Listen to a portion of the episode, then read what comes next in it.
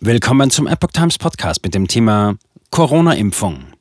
Europäische Gesundheitsbehörde rät zu erneuten Impfkampagnen im Herbst. Ein Artikel von Oliver Signus vom 13. April 2023. Ein Bericht empfiehlt für die Zukunft regelmäßige Booster analog zur Grippeimpfung. Ob künftige Vakzine schützen, ist allerdings unklar. Die Europäische Gesundheitsschutzbehörde ECDC, European Center for Disease Prevention and Control, drängt die Regierungen zu einer neuerlichen Impfkampagne gegen Covid. In einer kürzlich veröffentlichten Empfehlung fordert die ECDC die EU-Staaten auf, zum kommenden Herbst wieder aktiv zu werden. Dabei rät die Behörde zu Boosterkampagnen für ältere Erwachsene und andere gefährdete Gruppen unabhängig vom Alter. Das alles findet sich in einer Mitteilung mit der Überschrift Zitat Impfkampagnen im Herbst, die sich auf ältere Menschen und andere Risikogruppen konzentrieren, sind der Schlüssel zur Verringerung der Auswirkungen von Covid-19. Zitat Ende. Weiter Glauben an den Nutzen der Impfung. Darin heißt es weiter, Laut ECDC-Überwachungsdaten werden Personen in höheren Altersgruppen mit jeder neuen Covid-19-Infektionswelle mit größerer Wahrscheinlichkeit ins Krankenhaus eingeliefert. Die Daten deuteten auf ein kontinuierliches Risiko einer schweren Erkrankung für gefährdete Gruppen hin.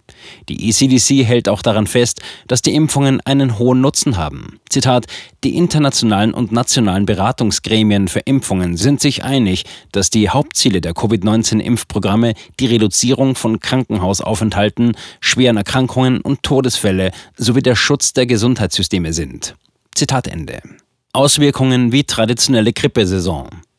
Bisher habe sich kein klares saisonales Muster der Viruszirkulation herauskristallisiert. Die Daten zeigten aber, dass die Auswirkungen der Krankheit in der Herbst-Winterperiode viel stärker waren. Dies entspreche der traditionellen Grippesaison. Die ECDC geht davon aus, dass ein Impfprogramm im Herbst 2023 mit sehr hoher Impfstoffaufnahme für Personen ab 60 Jahren voraussichtlich bis zu 32 Prozent der Krankenhauseinweisungen verhindere. Grundlage für die Behauptungen sei ein eigenes Rechenmodell. Allerdings sei unklar, ob die auf die nicht mehr umlaufenden Omikron-Varianten angepassten bivalenten Impfstoffe bei aktuellen und künftigen Varianten wirken. Die möglichen Auswirkungen der immunologischen Prägung auf den Schutz gegen Covid-19 seien ebenfalls unklar. Die Erkenntnisse über monovalente und bivalente Auffrischungsimpfungen deuteten darauf hin, dass die bivalenten Auffrischungsimpfungen einen besseren Schutz böten.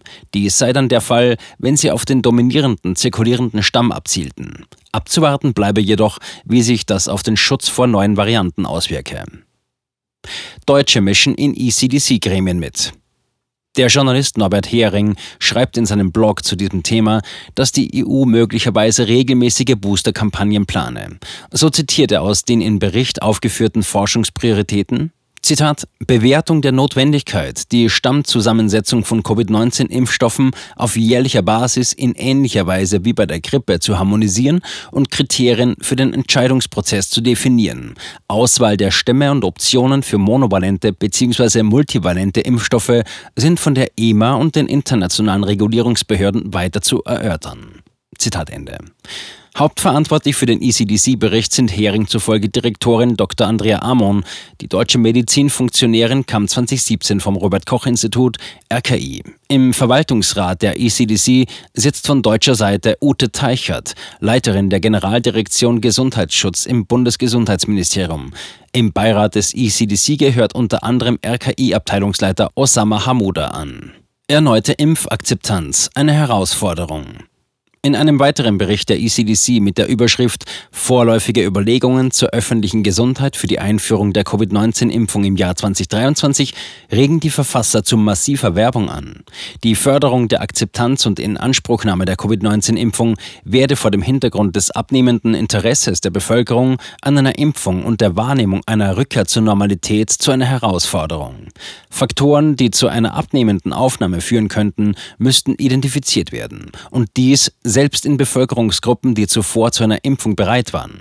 Zukünftige Impfkampagnen könnten die Entwicklung einer gezielten Kommunikation in Betracht ziehen.